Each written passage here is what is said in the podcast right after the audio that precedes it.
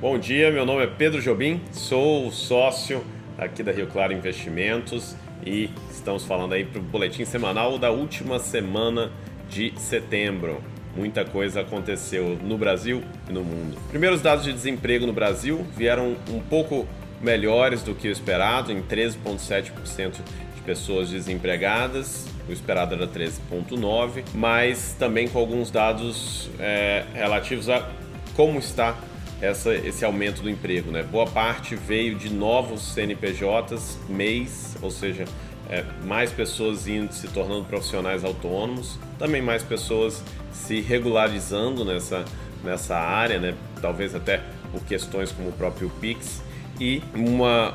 o, o número de funcionários por CNPJ diminuindo também em relação a isso. Boa parte do aumento foi por causa disso, que não é aquele emprego, o emprego formal é, foi uma parte pouco significante desse, dessa diminuição do desemprego, aumento de pessoas empregadas no Brasil. No Senado foi aprovada a, uma nova lei de improbidade administrativa, que é vista por muitos um retrocesso em questão ao combate à corrupção, que agora só pode ser responsabilizado quando o, o agente público, quando ele realmente tiver a intenção de estar fazendo algo impróprio ali dentro dos contratos que ele administra. A questão de quando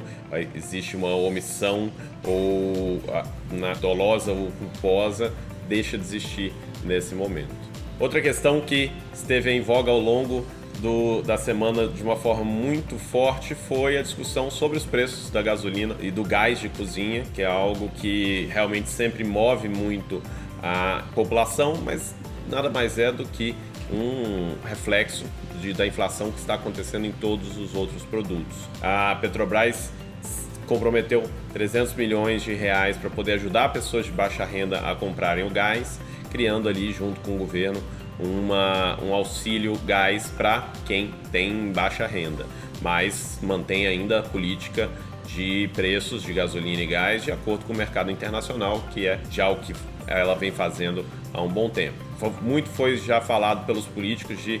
gambiarras para poder tentar diminuir o preço desses produtos que realmente são muito visados aí quando a população olha e pressionam também a inflação, mas de nada adianta fazer se a gente não resolver a parte estrutural da, da economia para poder diminuir principalmente a cotação do dólar e fazer e, e, controlar a inflação. E aí a gente já vai para o próximo tema que é o mais importante de todos, que é realmente a, o aumento da inflação que a gente já vem falando aqui nos últimos boletins já desde o começo do ano, que é um fruto da questão do tanto dos incentivos quanto a política monetária expansionista, os juros baixos demais ali ao longo da pandemia é, e que agora o Banco Central vem correndo atrás para poder ver e, e, controlar essa inflação que deve chegar já aos dois dígitos nos, dois, nos 12 últimos meses, em torno de 10,2% agora, quando a gente olha para os últimos meses, deve fechar o ano é, em torno de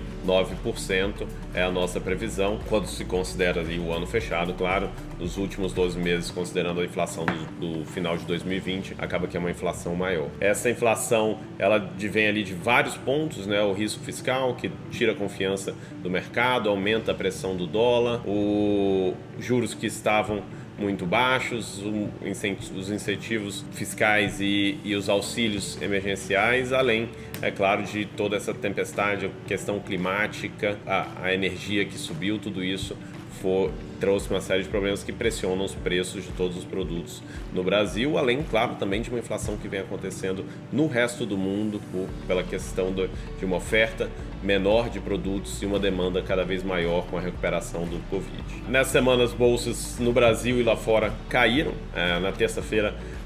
tivemos um dia bastante intenso, a bolsa caindo quase 3%, exatamente com essas questões do aumento de juros se intensificando pelo Banco Central, quanto também o que vem acontecendo no exterior, lá fora com as preocupações sobre o mercado imobiliário na China e inflação, aumento de juros nos Estados Unidos, também pressionaram as bolsas no, no mundo inteiro. Esse foi mais um boletim da Rio Claro. Muito obrigado por estarem conosco e até semana que vem.